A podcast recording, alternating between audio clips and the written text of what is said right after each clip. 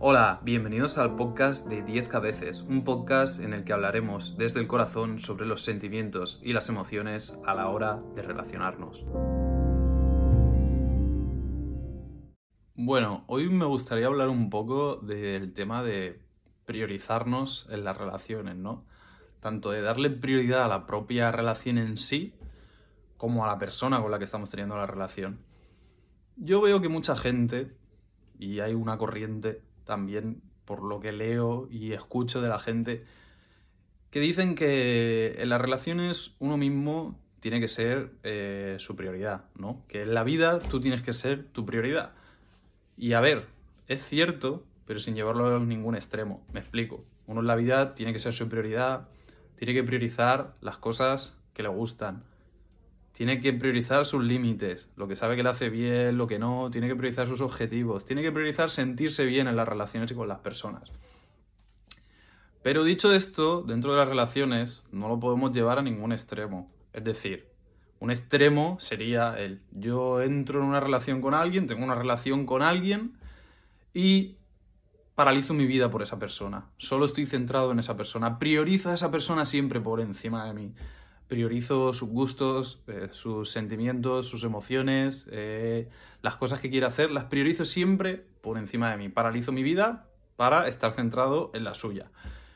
Eso obviamente sabemos que es malo y estaría tendiendo a un extremo de una dependencia mm, muy grande con esa persona. Pero luego está, por eso decía al principio lo de esta corriente de que uno tiene que ser su prioridad en la vida, la corriente opuesta, ¿no? En la que dicen que cuando entras en una relación tú tienes que ser tu prioridad.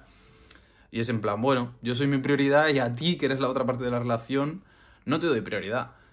Pero ni tanto un caso como el otro vamos a llegar a tener una relación sana ni vamos a construir algo con unas bases buenas.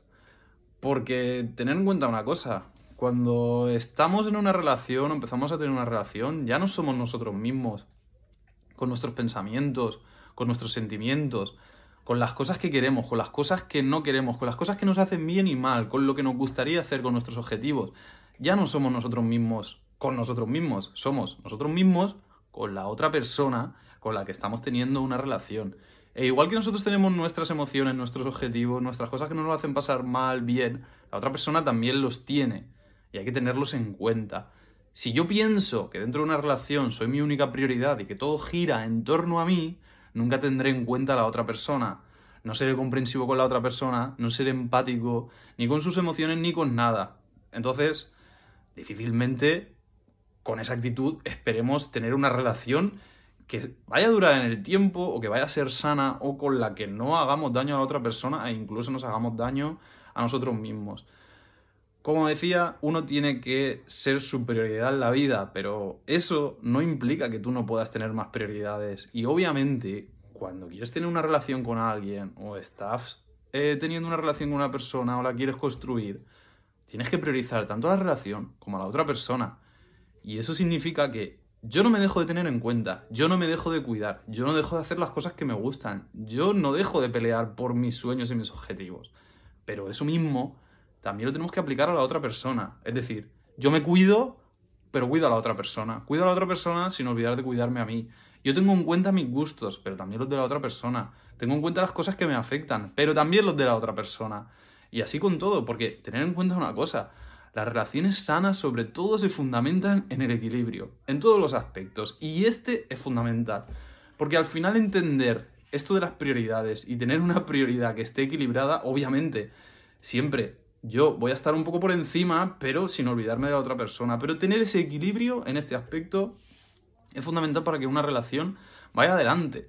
Y creo que eso es un problema fundamental que pasa hoy en día y por lo que la mayoría de las relaciones eh, no funcionan, acaban eh, precipitadamente, acaban mal, se generan tendencias y actitudes malas dentro de las relaciones que vamos asimilando y que nunca trabajamos. Así que bueno, de verdad reflexionar sobre esto y darle una vuelta, porque es que de verdad la palabra relación ya implica un vínculo, ¿no? Con otra persona y como he dicho antes, no somos nosotros mismos con nuestros pensamientos, con nuestros gustos, con nuestras emociones, con nuestros sentimientos, no, están los de la otra persona, que también importan y hay que tenerlos en cuenta. Y mientras no interioricemos esto, lo aceptemos y lo hagamos como verdad y aceptemos que esa es la forma buena de relacionarse, es difícil que vayamos a construir nada bueno y que nos aporte en la vida.